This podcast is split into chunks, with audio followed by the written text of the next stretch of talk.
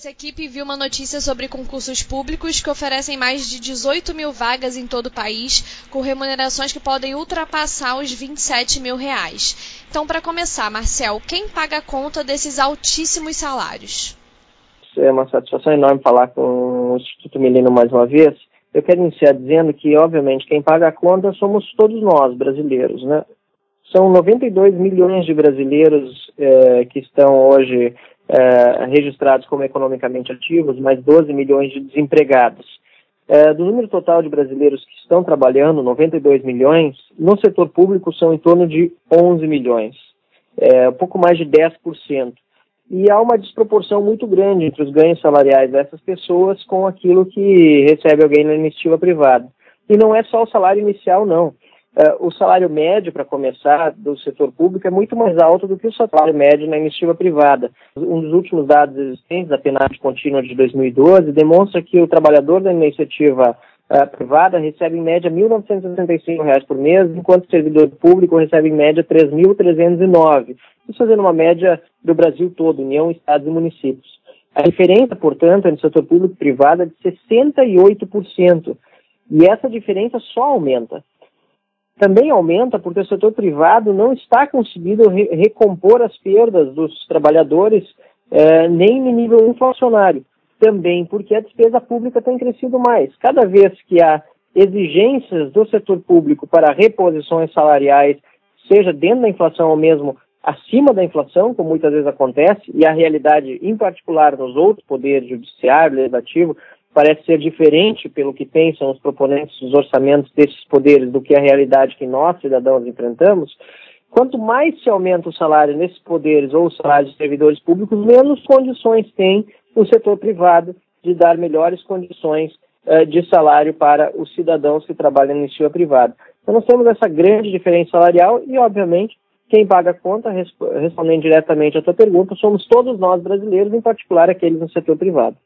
E por que existe essa diferença tão grande entre os salários públicos e os salários da iniciativa privada, mesmo em funções semelhantes? Olha, é, isso tem muito a ver com a questão de que os benefícios que são concedidos aos, uh, aos servidores públicos são normalmente uh, dados depois de pressões de corporações que conseguem benefícios concentrados para seus próprios representados, né? Sindicatos, enfim, que pressionam no Congresso ou nas câmaras municipais ou nas assembleias legislativas, eu fui deputado estadual durante os últimos três anos, é, esses sindicatos pressionam os deputados e, na maior parte das vezes, lamentavelmente, esses deputados sucumbem às pressões, porque além dos benefícios serem concentrados para estes trabalhadores, eles são, os, os, os custos são difusos, ou seja, a sociedade toda paga conta sem que ninguém ou muitos poucos representem a sociedade nos parlamentos. Eu fui um dos poucos que não tinha medo de ser vaiado na Assembleia Legislativa toda vez que votava contrariamente a um aumento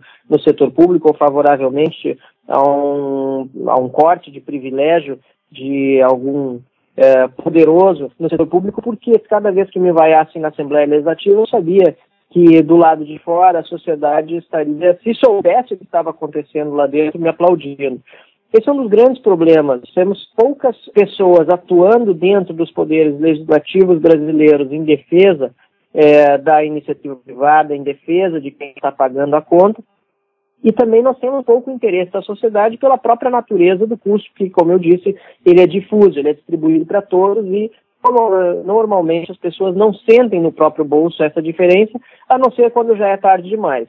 Quando já não temos, por exemplo, o mais básico garantido, que é a segurança pública, é, e nós enfrentamos altos índices de criminalidade no Rio Grande do Sul e no Brasil inteiro, justamente em decorrência dos excessos de, uh, de uh, nos excessos pagos em salários, em benefícios, em mordomias para outros servidores públicos, outros poderes, para pequenas elites de privilegiados, mas que acabam uh, fazendo com que o orçamento público eh, seja desviado das funções primordiais e aí sim, finalmente, o cidadão sente a conta chegar. Lamentavelmente, a lei ele sente normalmente quando já é tarde demais e quando é tarde demais, o que os governantes costumam oferecer? Políticos tradicionais não pensam em cortar despesa, a Constituição, aliás, ela é muito rígida para, inclusive, eh, termos essa alternativa em mente e, normalmente, o que o político sugere é um aumento de impostos piorando ainda mais a situação. Você citou a questão dos privilégios, né? Então isso é reflexo de toda uma cultura de privilégios que a gente vê em vários setores aqui no país? Sem dúvida. E a primeira, a primeira coisa que precisa acontecer é aqueles que estão no poder, é, esses precisam dar o exemplo. Eu fui deputado estadual na Assembleia Legislativa e logo que assumi, eu já assumiria com um aumento no meu salário de quase 27%, que era em, em relação à inflação dos quatro anos anteriores ao meu mandato e havia sido aprovado pela legislatura anterior. Eu não aceitei aquele aumento, todos os meses devolvi a diferença, não retirei nenhuma diária ao longo do mandato e usei menos de um terço das verbas de gabinete disponíveis.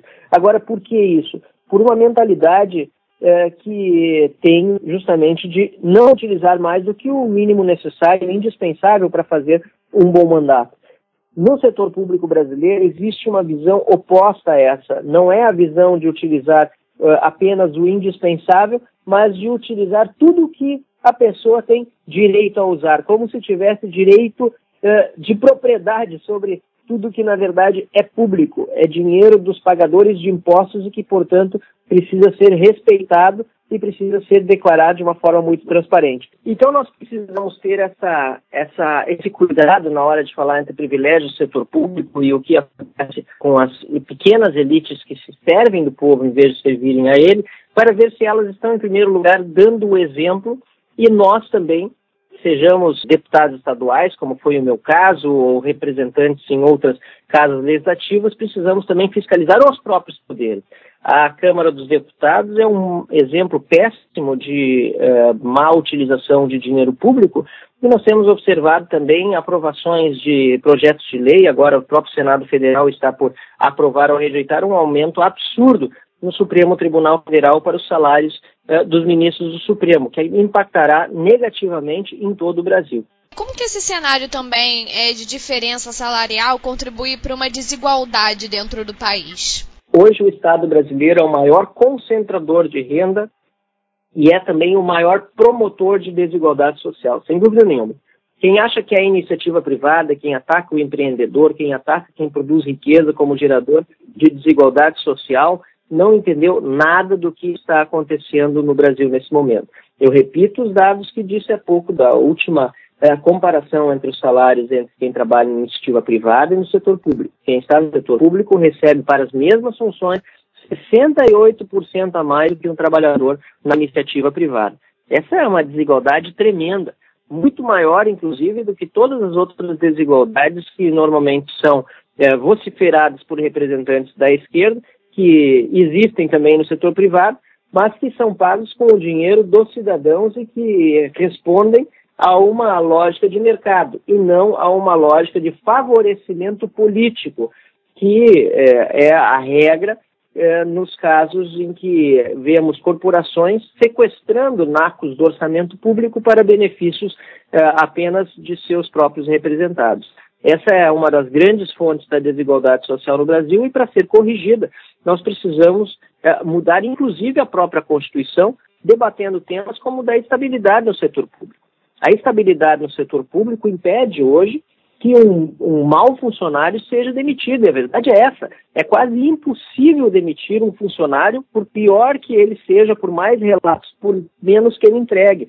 Porque não há meritocracia no serviço público e não há garantia de que o bom funcionário vai ser valorizado pelos seus serviços. Ele acaba trabalhando em dobro, três vezes mais até, ou quatro, não, eh, muitas vezes, do que um funcionário incompetente, desleixado, que apesar disso não pode ser mandado para a rua. Isso precisa mudar e só com uma reforma constitucional, como foi feita, aliás, inclusive, em Portugal, em determinado momento, para que nós possamos é, é, corrigir essas distorções, essa grande desigualdade causada pelo governo falta meritocracia no funcionalismo. Mas então o que, que a gente poderia fazer para tornar esse sistema mais meritocrático?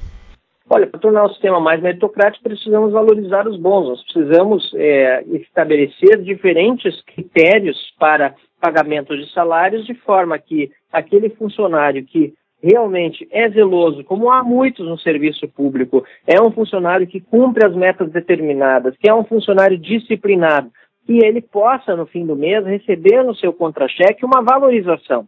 É a melhor forma de valorizar um empregado, um trabalhador, um servidor, a melhor forma é justamente remunerando ele de uma forma diferente dos demais. Mas da forma como é feita hoje, independentemente, muitas vezes, inclusive, se o funcionário aparece ou não no serviço, todos recebem o mesmo salário. Corte de pontos de grevistas deveria ser automático. No Rio Grande do Sul, nós sofremos com longas greves de professores, e não é só a realidade gaúcha.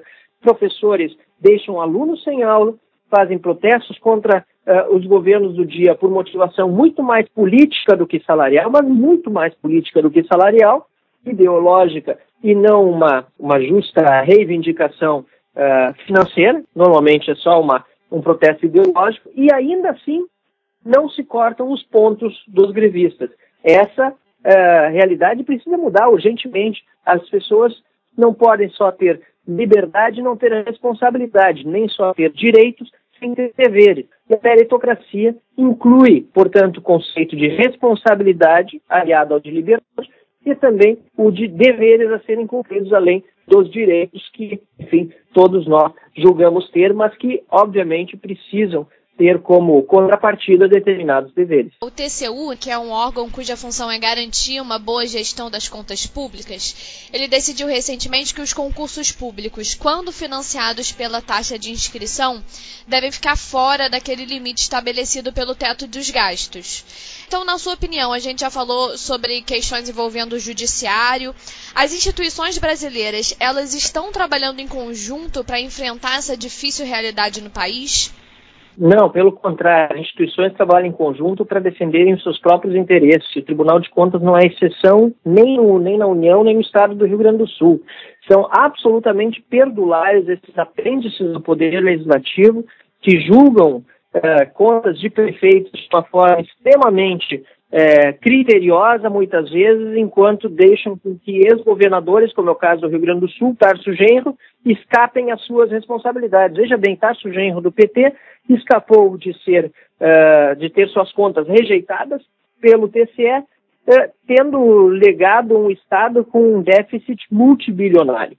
Ou seja, essas instituições acabam se protegendo, vão à Assembleia Legislativa pedir, inclusive, aumentos uh, de salários para seus servidores sob o argumento de que eles não convivem no mesmo orçamento do Poder Executivo porque eles teriam independência orçamentária, enquanto os poderes, o Poder Executivo, aqui no Rio Grande do Sul, paga os salários parceladamente de professores e policiais militares.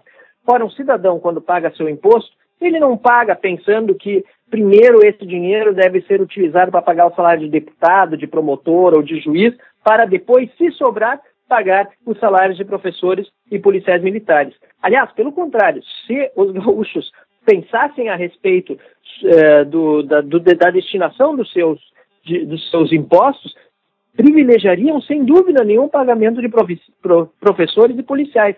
Mas, na realidade, o que acontece é uma junção destas instituições para defender os seus privilégios, dos seus apaniguados, dos seus funcionários, em detrimento da população como um todo. E para enfrentar isso é necessário muita coragem, é necessário muita, muito trabalho de, de divulgação da informação e o Instituto Millennium tem feito um trabalho fantástico ao longo desses anos todos, demonstrando que nós precisamos exigir cortes na própria carne em todos os poderes.